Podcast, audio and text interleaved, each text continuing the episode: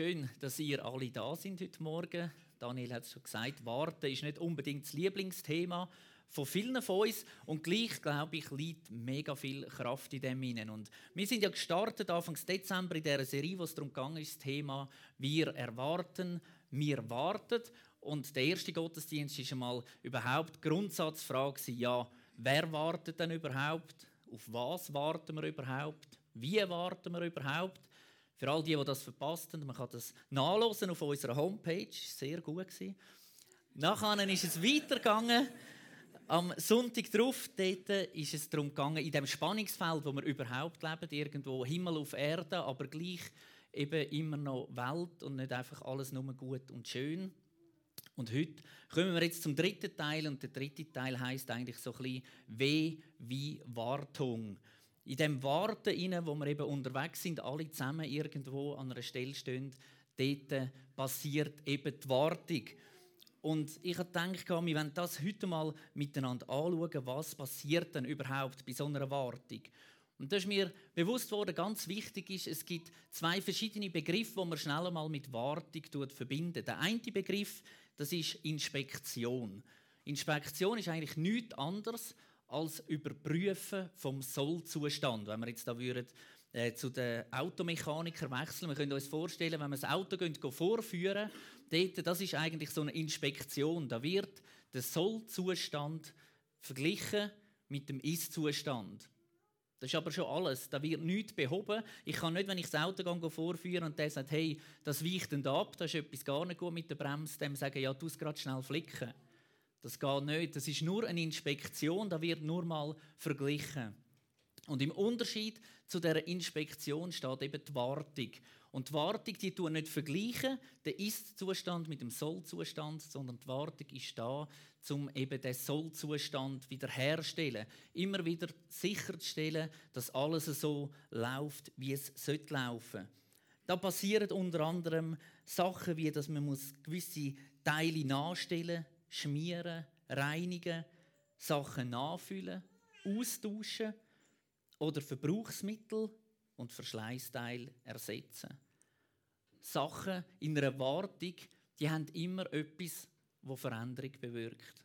Veränderung zu dem, was vorher war. Inspektion ist nur, man schaut her, Wartung ist, es passiert etwas. Und da wollen wir heute mal miteinander heranschauen. Je nach Wartungsarbeit, übrigens, und das steht auch gestanden, als ich mich da informiert habe, empfiehlt sich, dass man Fachpersonal hinzuzieht und nicht einfach alles selber macht.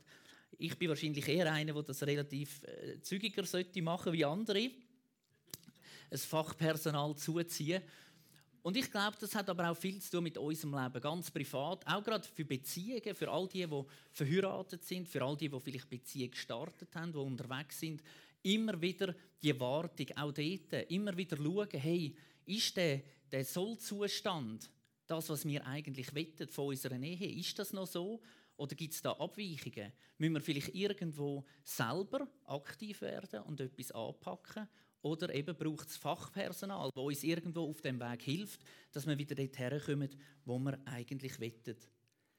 Was relativ schnell klar wird, ist, Wartung braucht immer Zeit. Ich habe noch ein Bild mitgebracht, ganz am Anfang, in der ersten Predigt, von dem Akku da, wo am Anfang noch rot ist, dann gibt es zwei grüne und so weiter, bis das eben wieder geladen ist. Es braucht Zeit. Wenn ich ein Handy auflade, das braucht Zeit. Wenn ich das Auto in die Garage bringe, weil man eben eine Wartung muss machen, dann braucht das meistens Zeit. Wenn ich am Abend müde bin und ins Bett liege, dann braucht das Zeit, bis ich wieder erholt bin am nächsten Tag, bis ich zu Kräften komme. Ich kann nicht irgendwo am Morgen um eins ins Bett und um drei aufkumpen und der Akku ist schon wieder geladen, sondern es braucht Zeit. In dieser Zeit passiert etwas. Man könnte also sagen, Schlussfolgerung aus dem Teil keine Wartung ohne Warten.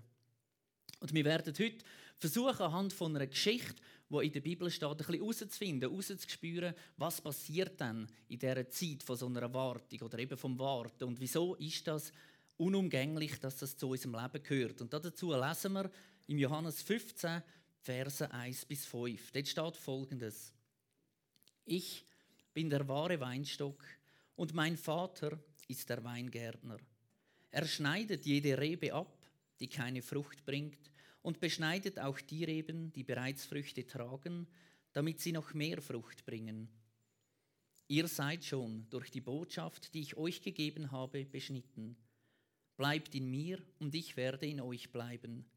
Denn eine Rebe kann keine Frucht tragen, wenn sie vom Weinstock abgetrennt wird. Und auch ihr könnt nicht, wenn ihr von mir getrennt seid, Frucht hervorbringen. Ich bin der Weinstock, ihr seid die Reben. Wer in mir bleibt und ich in ihm, wird viel Frucht bringen, denn getrennt von mir könnt ihr nichts tun. Soweit der Text und ich glaube, zur damaligen Zeit ist das relativ einleuchtend bei vielen. Die haben gehört, ah, Weinstock, Reben, Frucht und so weiter und die haben gewusst, wie es funktioniert. Ich dachte, ich mache mal schnell eine Umfrage heute Morgen da. Wer von euch hat eine Ahnung, was das so auf sich hat? Rebbau, so ein bisschen das Winzer, die Winzersache, eben Reben, pflegen, beschneiden und so weiter. Wer von euch kennt sich da bestens aus? bin sehr beruhigt. Ich nämlich auch nicht. Ich habe mich aber in der letzten Woche wahnsinnig schlau gemacht auf dem Gebiet und mich versucht einzulesen und zu verstehen, was passiert denn da. Und ich glaube, das ist ein riesen Vorteil von meinem Job, den ich habe. Da lernt man Sachen, wo man sonst wahrscheinlich nie würde in seinem Leben jemals sich irgendwo anfangen schlau machen, weil es eben in der Bibel so viele Geschichten gibt mit ganz praktischen Beispielen. Die Juden die haben zur damaligen Zeit viele einen eigenen Rebstock, einen eigenen Weinstock irgendwo. Und darum haben die sofort verstanden, um was das geht. Ich habe euch ein erstes Foto mitgenommen vom Rebberg. Das ist einmal so ein das, was viele noch wissen, dass so ein Rebberg ungefähr aussieht. Und das ist eine von diesen Kulturen in der Landwirtschaft, wo am arbeitsintensivsten ist und wo am mühsamsten ist, um das pflegen und hegen.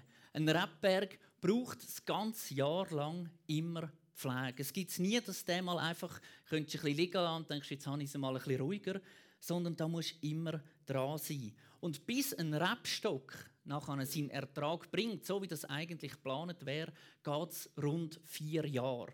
Also die ersten vier Jahre tut man eigentlich nur vorbereiten, dass es nachher Frucht bringt, so wie es eben sollte. Und ganz spannend ist, Rebpflege, also das, was man in diesen drei bis vier Jahren macht, wird auch genannt als Reberziehung.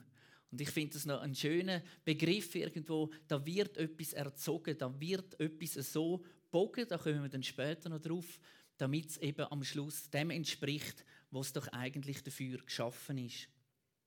Auch Gott, der göttliche Weingärtner in dem Beispiel, ist unermüdlich mit uns unterwegs. Jeden Tag. Es gibt keinen Tag im Leben, wo er nicht mit uns unterwegs wäre.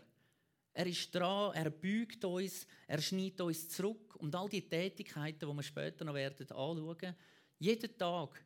Es gibt keine Pause. Unermüdlich ist er mit dir dran. Auch dann, wenn du sagst, ich will nicht, interessiert mich nicht, er hört nicht auf. Er macht weiter, er bleibt dran an dir, Tag für Tag. Am Anfang, wenn wir mal schnell kurz anschauen, aus was besteht denn so ein Rebberg eigentlich. Und da haben wir zum einen den Weinstock, wo ich euch da auch ein Bild mitgebracht habe. Das ist eigentlich nichts anderes als einfach, man könnte sagen, der Stamm, das Holz, wo unten hochkommt. Das ist, da hat es keine Blätter, da hat es gar nichts dran, sondern das ist einfach nur das Holz. In unserem Text wäre das Jesus, der sagt, ich bin der Weinstock. Das zweite Foto, das ich euch mitgebracht habe, das ist nach einer Trebe. Das wäre also du und ich, wir alle zusammen, das ist, wir können es kurz zusammengefasst sagen, so das Grünzeugs, all die Sachen, die da hängen, Ästchen, Blätter und so weiter, das bist du und ich in diesem Beispiel. Und das Letzte, nachher Frucht. Frucht, eigentlich logisch, Trauben, da bei der Rebe. Aber was ist denn die Frucht, wo Jesus da davor redet? Und ich habe gemerkt, ich war bisschen falsch von der Ausgangslage, die ich am Anfang hatte und dachte, das ist die Frucht und von dem, was wir dann am Schluss werden sehen. Vielleicht geht es euch ja ähnlich. Jesus sagt also nichts anderes, als er ist der Stamm, wo alles daraus wächst. Wir sind die Äste, die mit dem Stamm verbunden sind, im besten Fall, wo Frucht bringen oder eben keine Frucht bringen am Schluss. Und das ist eigentlich das ganze Beispiel. Wenn wir jetzt wieder zurückgehen in Rebberg, dann fängt es an im Winter, mit dem ersten Bild, das ich euch mitgebracht habe, der Rebschnitt. Der Rebschnitt, den man machen muss, das heißt nichts anderes, als dass vom Stamm hat es einen einzigen Rebbogen, der so weggeht, wo Bogen ist. Und von dort wiederum gehen die Triebe nach oben. Und jetzt kommt man also im Winter und schneidet das dort ab am Stamm zu. Das, was Frucht gebracht hat, wird weggeschnitten. Die alte Bogrebe muss weg. Das Neues kann entstehen. Altes muss weg. Dabei muss der Winzer unterscheiden zwischen fruchtbaren und nicht fruchtbaren Trieb. Und jetzt ist das Problem, die sehen genau gleich aus im Winter. Du kannst nicht kommen und sagen, ah, der da bringt Frucht, der nicht, zack, weg damit. Das heißt, der Winzer, der muss seine Reben kennen. Der kann nicht einfach kommen und sagen, juhu, da bin ich, und dann schneidet er irgendetwas raus, sondern der muss seine Reben kennen. Der muss mit der unterwegs sein und wissen, hey, wo sind die Triebe, wo sind die Reben, die Frucht bringen und wo sind die, die keine Frucht bringen. Und genauso ist es mit Gott. Gott ist mit uns unterwegs. Und ob wir das wollen oder nicht, er weiß, was Frucht bringt und was nicht. Wir können das noch so gut irgendwo versuchen zu spielen. Wir können Christ sein, wir können jeden Sonntag da im Gottesdienst sein, wir können gute Sachen machen und so weiter. Aber wenn wir nicht mit dem Weinstock verbunden sind, bringen wir eben keine Frucht. Vielleicht merkt das keiner von uns da rein. Das kann gut sein. Dass wir einander anschauen und denken, wow, vielleicht denkst du, der bringt wahnsinnig viel Frucht, wenn ich den so beobachte. Aber der Weingärtner, der Winzer, Gott, der weiß es. Der sieht alles, der weiß alles und er ist der, der zuschneidet. Er ist der, der entscheidet, wo die Sachen abgeschnitten werden. Ihm können wir nichts vormachen. Eine fruchtbare Rebe hingegen, die wird gepflegt, die wird gehegt, die wird unterstützt, die wird aufbauen, dass sie eben weiterhin Frucht bleibt. Und ganz interessant finde ich auch, dass nachher die Rebe, eben die sogenannte Bogrebe, wird wieder genommen, der neue Rebbogen dort, und wird bogen und hergebunden. Der wächst also nicht einfach gerade in die Luft, sondern der wird bogen. Und ich finde das so ein schönes Beispiel, so ein schönes Bild für uns. Das zeigt mir etwas auf von einer demütigen Haltung. Nicht den Kopf weit oben haben und das Gefühl haben, ich bin der, es weiß, ich bin der, es kann, ich bin der, es macht, sondern der Reben wird bogen. Wir werden bogen, wir verbeugen uns vor Gott. Er ist der, der es schafft, nicht wir. Und das tut manchmal weh, wenn man so bogen wird. Wenn man das Gefühl hat, jetzt, jetzt hat man es doch, jetzt endlich geht es los und dann mal kommt etwas und es beugt dich ab und es bindet dich noch an, dass du nicht mehr raufkommst. Aber Gott kann das brauchen. Gott will das brauchen, weil nur so kann es Frucht geben. So ist es optimal, dass Nährstoff bei den Trauben und bei uns eben Wachstum kann passieren. Von dem ersten Punkt, ganz wichtig beim Rebschnitt, das Alte muss weg, damit Neues kann entstehen. Und das ist mir so bewusst worden, das wird abgeschnitten und wir lesen es nachher auch, es kommt ins Feuer und es wird verbrannt. Mit dem kannst du nichts mehr anfangen. Das heißt nicht, dass das Alte wertlos war, weil das hat es gebraucht, dass es überhaupt Frucht hat können geben. Aber es heißt, es muss weg, damit Neues passieren kann. Und ich erlebe so viel in unserem Umfeld, sagt das in der Gemeinde, sagt das in unserem eigenen Leben, dass wir irgendwo Sachen mitnehmen noch. Alte Sachen, die irgendwo mal sind. Und vielleicht sind das manchmal Sachen, die man nicht vergeben hat, aber auch Sachen in einer Gemeinde, wo man vielleicht schon seit Jahren so macht und denkt, das ist super so. Und das nimmt man einfach mit und mit und mit und irgendwo parallel fängt man an, irgendetwas Neues zu versuchen. Aber man hat gar nicht alle Energie, weil ja da im Alten eigentlich auch noch Energie verloren geht. Und das ist so ein gutes Bild, finde ich. Das Alte muss weg. Wenn etwas Neues soll kommen, wenn es Frucht geben soll, muss das Alte weg. Aber wie schon gesagt, es ist nicht wertlos, sondern es hat maßgeblich dazu beigetragen, dass überhaupt etwas Neues passieren kann. Das Zweite, nachher, was kommt, ist die Rebpflege. Ihr seht hier wiederum einen Rebberg und jemand, der da die Blätter am Bearbeiten ist. Und der Weinstock, der hat eine Triebkraft, eine unglaubliche Triebkraft. Das wächst und wuchert in dem Weinstock wie verrückt in diesen Reben. Jetzt, wer von euch, ihr seid ja alle Experten davor aufgehebt, Wer von euch weiß pro Tag, in einem Tag, wie viel Zentimeter wächst so eine Rebe? In einem Tag. Es sind, also, es ist, also ich hätte auch nicht gedacht, dass es so viel ist. Es ist pro Tag 7 Zentimeter, wo das wächst. 7 cm pro Tag wächst das. Jetzt müsst ihr euch mal vorstellen, wenn man da nichts macht, wenn man das einfach sein lässt, mal irgendwie einen Monat lang, 30 Tage mal 7 cm, dann bist du auf 2,10 Meter. Wo das gewachsen ist innerhalb von einem Monat. Das macht einfach auf alle Seiten. Und dann hast du einen Urwald und keine Reben mehr wahrscheinlich. Und statt Trauben hat es dann Schlangen. Auf jeden Fall 7 cm pro Tag. Und darum ist es so wichtig, dass man da eben immer dran ist. Da ist man den ganzen Tag ist man da drin und macht da Sachen. Und da gibt es drei verschiedene Tätigkeiten, die man muss machen muss während diesen Monaten. Und zwar das eine nennt sich Ausgeizen.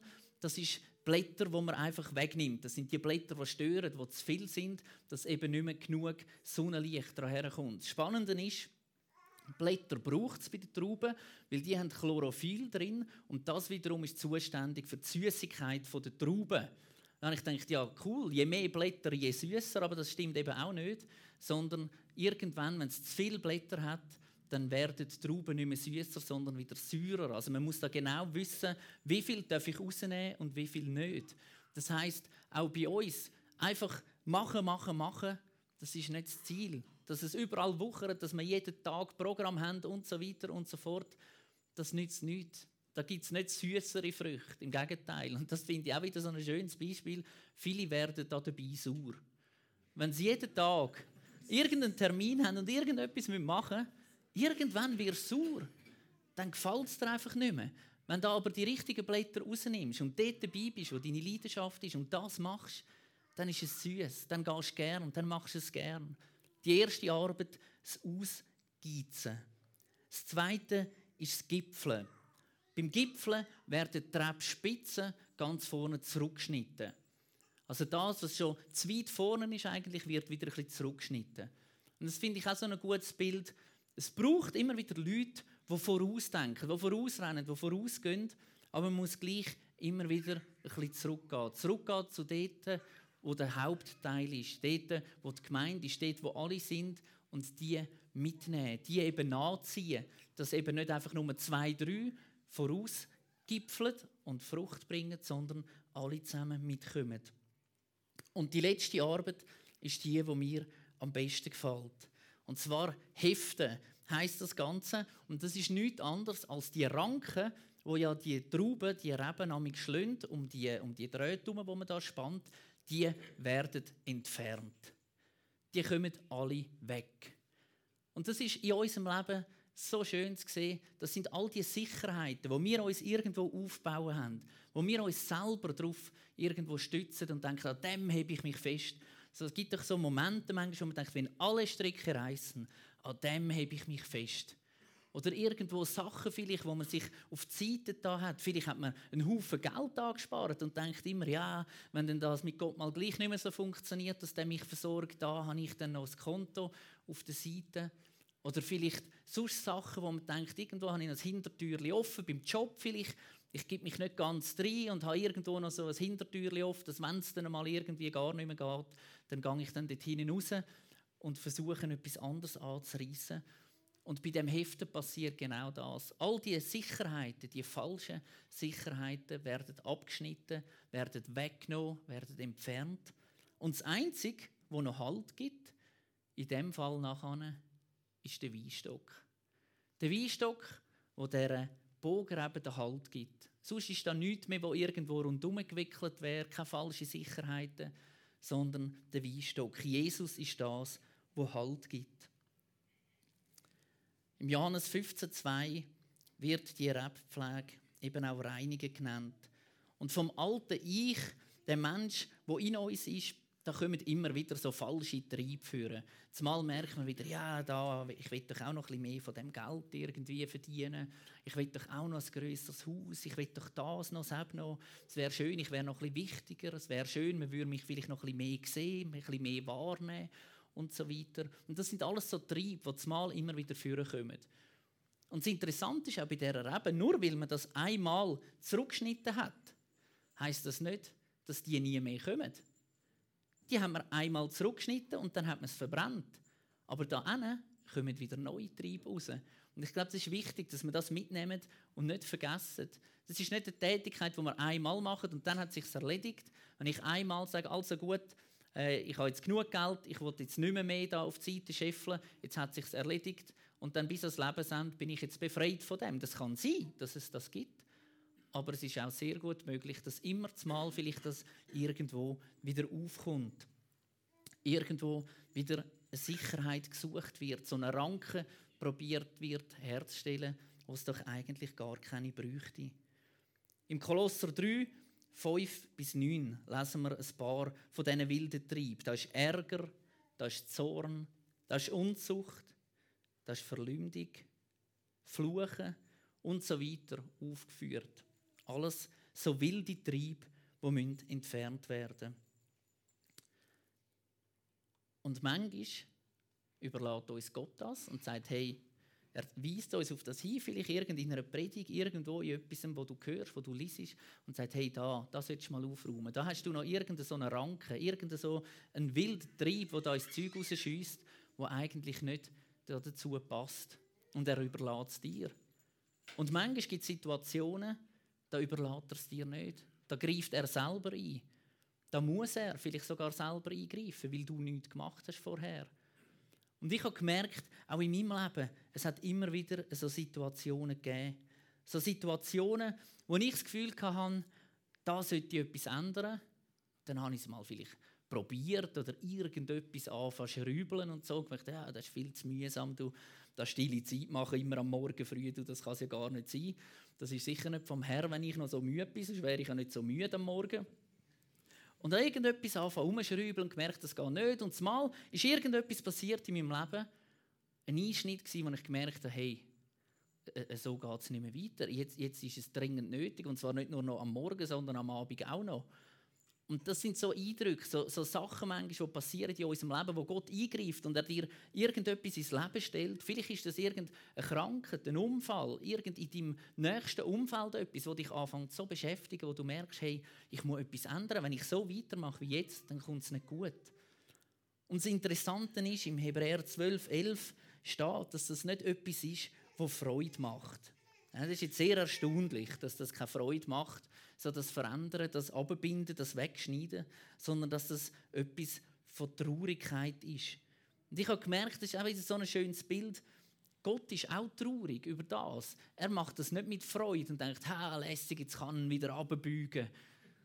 Sondern er ist auch traurig über dem. Und er merkt, hey, da ist irgendwo etwas, wo nicht gut läuft. Und ich habe gemerkt, bei der Erziehung ist das doch so viel ähnlich mit unseren Kindern, wenn wir unterwegs sind. Das Beispiel Zähneputzen. Die einen putzen Zähne mega gern. Und dann gibt es äh, Kinder, die fangen irgendwann einmal an fragen, wieso sollen wir überhaupt Zähne putzen? Das ist doch dumm und blöd. Und die wollen nachher das nicht mehr machen. Und dann gibt es verschiedene Varianten. Ich als, als Elternteil kann dann sagen, ja, so gut, das lassen wir jetzt einfach sein. Wenn du keine Lust hast, lassen wir doch das. Das ist, macht ja mir auch keine Freude. Wenn du keine Freude hast, dann tun wir doch auf das verzichten. Oder ich gehe daran her und sage, hey, wir machen das gleich, weil ich weiß, wenn du das nicht machst, musst du irgendwann zum Zahnarzt und ich sage dir eins, dort hast du dann keine Freude. Dort hat der Papi auch keine Freude, weder dann, wenn er mit dir zum Zahnarzt muss kommen, noch dann, wenn er nachher die Rechnung muss zahlen muss. Und dann gibt es zwei Varianten. Das eine ist, wir lassen uns auf das ein und sagen, also gut, wir lassen es einfach sein. Wir haben lieber die Freude im Leben, aber dafür hindurch nachher gibt es Ärger und Probleme. Oder man sagt, hey, wir lassen uns auf das ein, wir lassen uns dort beugen. Es ist vielleicht traurig, einen Moment lang, aber im Nachhinein ist die Freude die, die überwiegt. Wenn man dann also den Abschnitt gemacht hat, wenn man dann nachher das Laub alles rausgenommen hat, die Pflege gemacht hat, dann kommen wir zum nächsten, zum Traubenschutz. Und das ist ganz ein wichtiger Punkt, weil das ist nämlich der Moment, wo die ersten Früchte sichtbar werden.